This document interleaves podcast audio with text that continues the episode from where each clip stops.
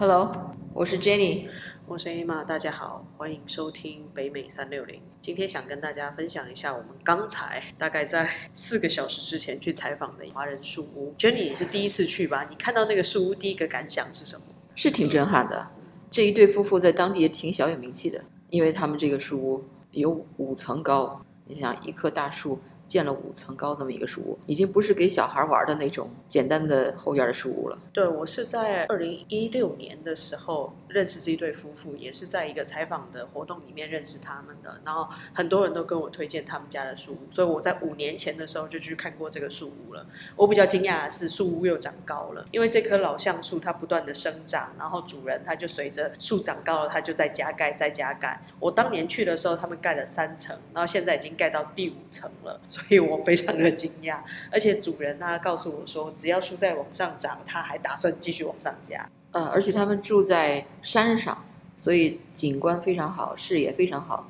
能看到大洛杉矶下面的那那些平地上、低谷上的那些房子。对他们住的社区其实也是华人区啊，叫 Hacienda High。然后这个小山丘上面其实刚好可以俯瞰这个洛杉矶的谷地，那些万家灯火啊，还有就是各种车子在下面跑，其实都看得很清楚。这一对夫妇叫 Richard and Mary，他们是来自台湾，已经移民美国四十几年了。Richard 他非常的传奇，他年轻的时候会吹萨克斯风，也干过记者，然后后来哦，他还当过记者，没有做很久的时间。他告诉我说，在台湾的时候，因为是农家子弟嘛，也没有念很多书，他所有的东西都是兴趣自学。他包括对园艺啊，还有就是音乐，这些都是他自己学的，很特别的一个人。对他吹萨克斯风，他还在台湾的时候。在乐团工作，他那个工作是什么？你知道吗？是在交响乐团里面工作，然后一个礼拜只表演两场，说一周工作二点哦五五小时，一场是二点五小时嘛，是的，两个半小时。他是在里面吹那个萨克斯风吗？吹什么乐器还是？应该是萨克斯风，我如果没有记错的话，但现在不是那么确定。记得他演奏的是萨克斯风，他那个时候在管弦乐团里面吹奏的应该也是萨克斯风，或者是小号。那得得下回再问问仔细。对，我们对音乐不了解。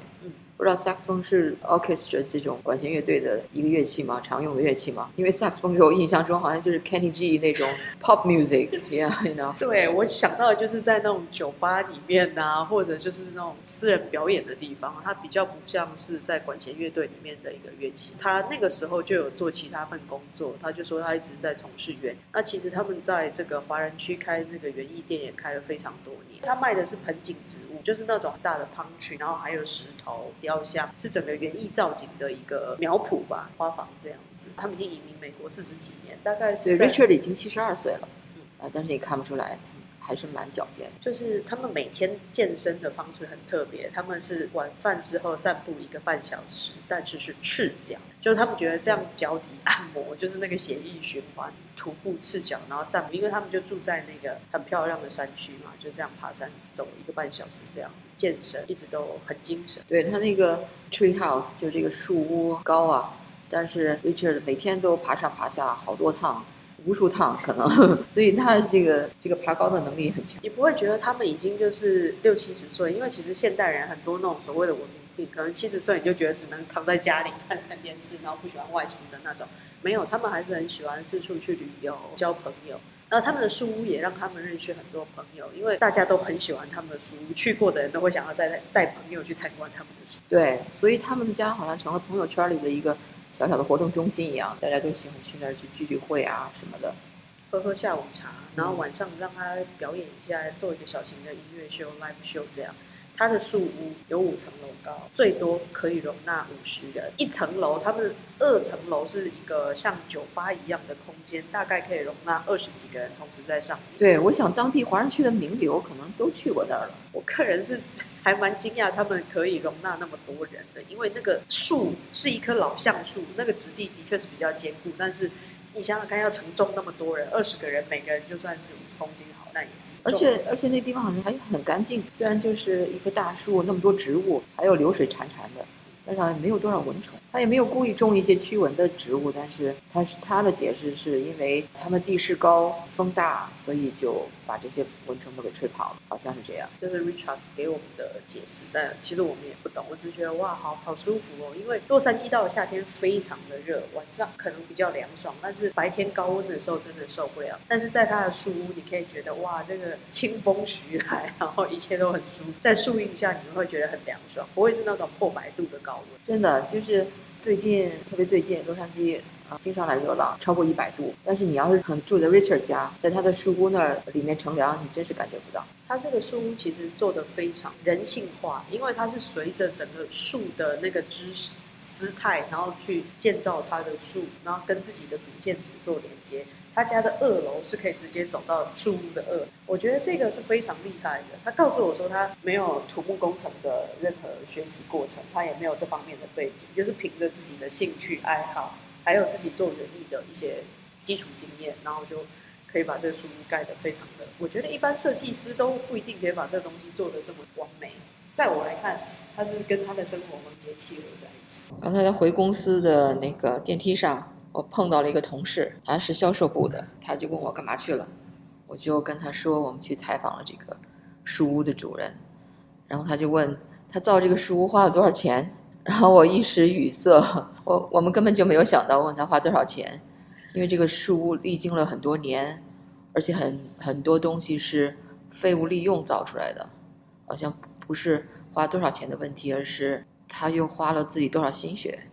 没有错，不只是上，不只是钱嘛，时间，然后投入的各种就是心血。他说是完成自己一个梦想，圆了他儿时喜欢爬树的梦。但这个真的是造梦家，这个这个树屋真的应该是很多人童年最想要拥有的一个梦幻大型游乐场。今天爬那个树屋最大的感觉就是当他的孙子太幸福。呃，这么大的一个游乐场太好玩了。它的第三层几乎就是像那种一般我们公园会看到那儿童器材一样，它有溜滑梯，然后有爬树的空间，可以让小朋友上上下下。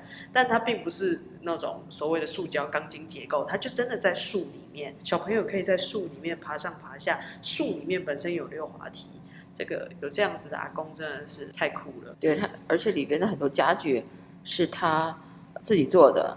他用床头板可以做桌子，打牌的桌子是吧？对，还还可以做沙发，因为有的床头板也是很奢华的那种，就是还有皮垫子啊那样的。你你去做一个沙发的靠背也蛮漂亮。他让我最惊奇的是，他把一个很大的床头板，然后折了一半。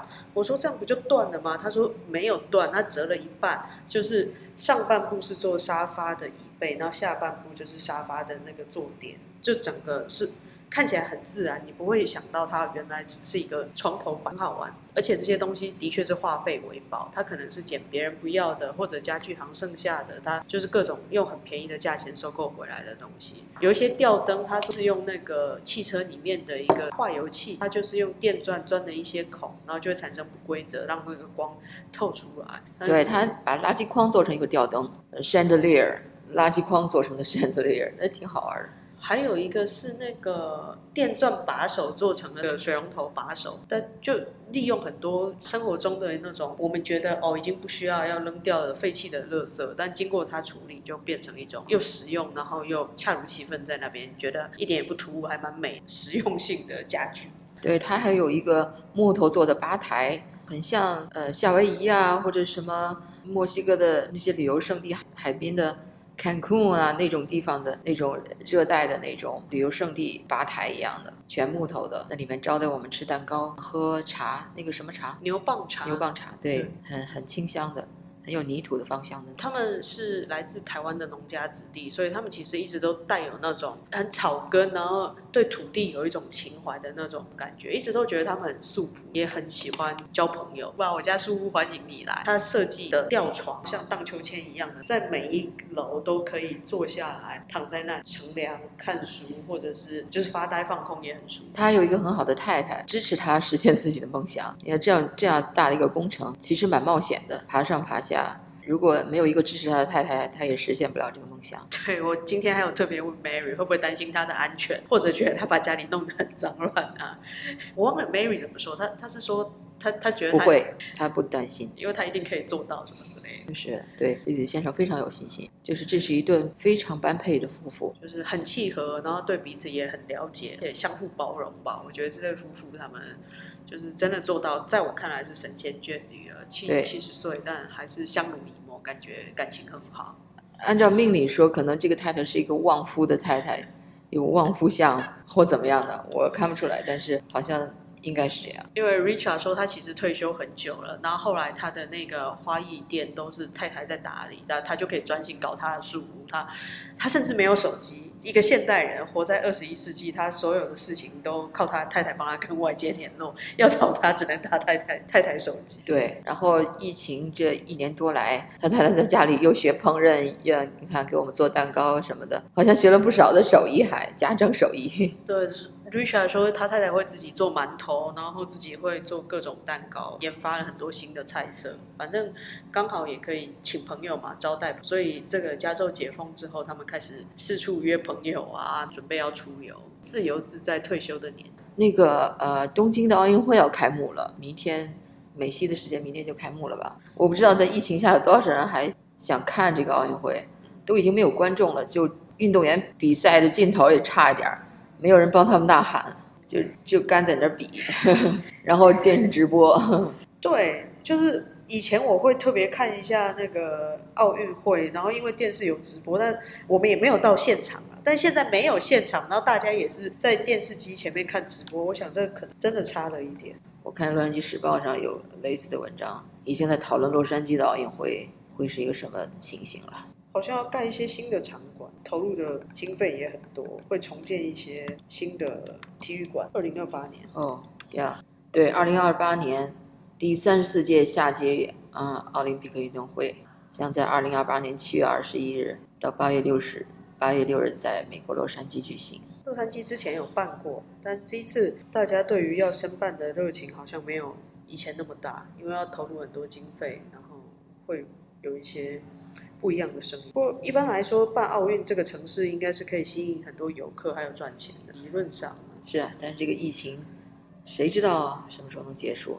尤其你看今天有新闻就说了，呃，洛杉矶因为那个病例的数字又出现激增，然后两个餐馆它自己就暂停暂时关门了，就是因为好不容易餐馆被允许，州政府允许餐馆重新营业，现在人家自己都给就暂时关门了，因为其中有一个餐馆它的店员接种了疫苗还感染了病毒，所以有这么一个例子，他他就立刻就歇业了。这个真的是防不胜防啊！就算是接种了，他还是可能会染疫，等于说没有没有百分之百的保险的事情，只能自己提高自己免疫力，做好所有的防疫防疫工作。想当年申办奥运，中国是北京申办奥运的时候，多么大一件事情啊！那时候还在大上大学，我还记得我们几个女生在宿舍里面很晚了，还等着这个消息。那个时候是八九六四刚过，全世界都在好像有点 boycott 这个北京政府吧。然后北京申办奥运，申办两千年奥运是两千年奥运吗？二零零八年嘛，北京奥运是二零，北京奥运是二零零八，对，但申办是哪一年？那时候是才九十年代嘛，九十年代初，那时候有悉尼啊、等几个城市，呃，都一起在申办。念结果的时候，他先说了北京的名字，然后我们那些女生就就开始疯狂的就尖叫啊尖叫欢呼了欢呼了。实际上他是先把所有参参加申办的城市先念一遍，然后才念的结果。但是我们太激动了。太着急了，一听到北京的名字，以为就北京就中中标了一样。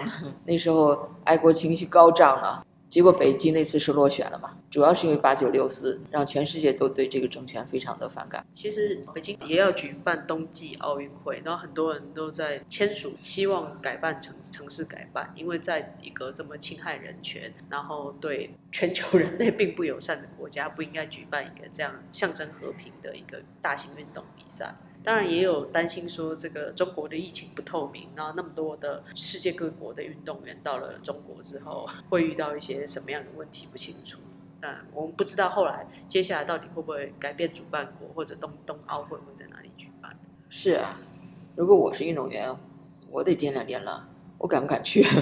对啊，我我就是我只想要长跑比赛、马拉松比赛要在北京这样子有雾霾那么严重的地方跑，我就觉得非常损耗运动员的生雾霾已经是个很大的问题了。对，然后我看到一条有趣的新闻，这好像是联合报、台湾联合报报的啊，就是说，嗯，有一个中国的房产企企业的高管被革职，因为他说郑州地铁被淹是报应。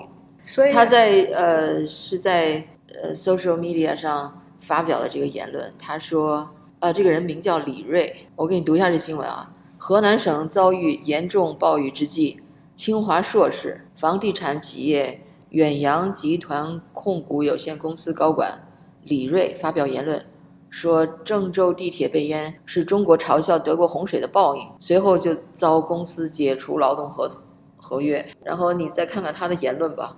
李瑞说：“厉害国天天喊人类命运共同体，然后德国一发洪水，就嘲笑他们的下水道，然后没过几天，自己的下水道也淹了，报应。希望微博上前几天胡喷的，也有今天在郑州坐地铁的，多挨几顿社会铁拳就老实了。网上那些喷子，都是没挨过打的。你觉得他这个言论应该被被革职吗？我觉得这完全是侵犯言论自由。”当然，因为他没有没有做出任何威胁或者恐怖主义的言论，你为什么不让人家发表自己的意见？无论你同意不同意那个意见，基本上在中国政府的逻辑里面，就是中共的逻辑，它就是你只要批评我，你就是违反国家安全的，所以你就会被呃起诉。就是像香港的国安法现在就是这样嘛，但是它并不是被政府起诉，诶，是国家，除非它也不是国企啊，它是公司、私人企业就把它解雇了。所以我觉得这个已经是私人企业也在配合国家去做这种侵犯言论自由，然后自我审查非常严重的一件事情。它已经不是动用国家机器，是整个整个社会、整个国家里面的人，他都在疯狂的自我检查，就活在一个互相检查的那种监控的时代里。对你说的这个很很有意思，因为现在美国好像有这个趋向，很多那个高管因为说了一句呃可能得罪左派的话，然后就被就被呃在 social media 上就被呃给 cancel 了，所谓的 cancel culture，就是现在很盛行的在美国的，就是说你不能说一点出格的话，政治不正确的话，说了你就你就成了。被打击的对象了。嗯，因为大家都标榜政治正确，然后就觉得好像这个世界上有绝对的真理。我觉得这是一个很不妥的现象。就算像美国这种强调多元化，然后各种声音所谓的百花齐放这样子的国家，其实现在也越来越淡，定于一尊的说法。对，李瑞在他的那个刚才我念的那一段呃言论下面又补充说，然后还有呼伦贝尔溃坝的。自然灾害面前，人类没差别。嘲笑别人只能显露自己的无知。还有说德国死人比咱多的，是不是郑州淹成这样，只要没死人，就可以精神胜利法说？中国又赢了两次，简称双赢。他的确是非常的讽刺哦，非常非常的讽刺。不过也反映出来这个所谓的强国心态。中国人永远都说外国的什么什么什么不好，然后西方的如何如何不对。但事实上，这种真的是在大自然面前，所有的人都很渺小。这种所谓的民族情绪有点太太不必要，人还是谦卑一点吧。就是。抵抗不了大自然，我觉得他说的还蛮有道理的。对啊，自然灾害面前，人类没什么差，没有必要去嘲笑别人。好，那今天我们就聊到这儿，明天我们继续聊。OK，明天见，拜拜。